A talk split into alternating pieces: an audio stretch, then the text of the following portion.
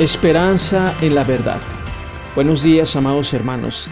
La segunda carta de Pablo a los tesalonicenses, capítulo 2, versículos del 9 al 12, dice, El advenimiento del inicuo es por operación de Satanás, con todo poder, señales y prodigios falsos, y con todo engaño de injusticia entre los que perecen por cuanto no recibieron el amor de la verdad para ser salvos. Por esto, Dios les enviará una fuerza de engaño para que crean la mentira, a fin de que sean condenados todos los que no creyeron a la verdad, sino que se complacieron en la injusticia.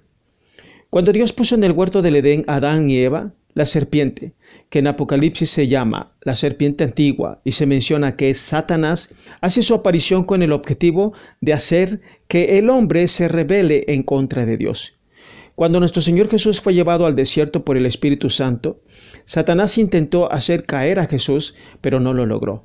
Podemos observar que Satanás siempre está actuando constantemente en contra de Dios. Tenemos que tener presente que nuestra lucha es espiritual y debemos de estar firmes en Cristo para resistir los ataques de Satanás que anda como león rugiente viendo a quien devorar. Por eso es importante la palabra de Dios, porque es nuestra espada. Hermanos, alimentémonos día tras día con la palabra y usémosla como espada ante los ataques de Satanás. Cada vez que Satanás ataque nuestra mente con mentiras, digámosle, escrito está. Pablo, por revelación divina, nos muestra el último intento de Satanás por querer usurpar el nombre de Dios. La venida del Hijo de Perdición será planeada y realizada por el mismo Satanás.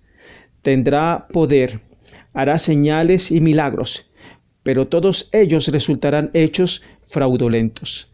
La manifestación de los prodigios falsos del Hijo de Perdición engañará a aquellos que no recibieron la verdad para alcanzar la salvación. Bien lo dijo nuestro Señor Jesús.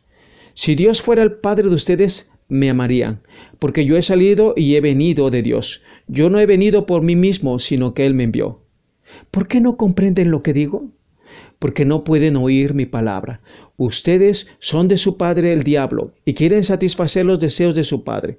Él era homicida desde el principio y no se basaba en la verdad porque no hay verdad en él. Cuando habla mentira, de lo suyo propio habla, porque es mentiroso y padre de mentira. Ante tal escenario, de muchos preferir el engaño a la verdad, Pablo dice que por esto Dios les enviará una fuerza de engaño para que crean la mentira, a fin de que sean condenados todos los que no creyeron a la verdad, sino que se complacieron en la injusticia. Sabemos que Jesús es la verdad. Es precisamente en Juan capítulo 8 donde Jesús le dice a la gente que solo la verdad los puede hacer libres de la esclavitud del pecado. Solo Él puede darles libertad. Hoy hay muchas personas engañadas por Satanás. Proclamemos el mensaje de salvación y digamos con claridad que solo en Jesús hay salvación y roguemos al Padre que su gracia alcance a más personas como un día nos alcanzó a nosotros. Lamentablemente, muchos seguirán el camino de perdición. Y cuando nuestro Señor Jesús regrese por segunda vez, todos los que no creyeron en la verdad serán condenados, excluidos para siempre de la presencia de Dios. Bendito sea nuestro Señor y Salvador Jesús, que nos ha librado de la condenación eterna. Prediquemos el Evangelio para que más personas escuchen la verdad y crean. Y esperemos con gozo el regreso de nuestro Señor Jesús. Amém.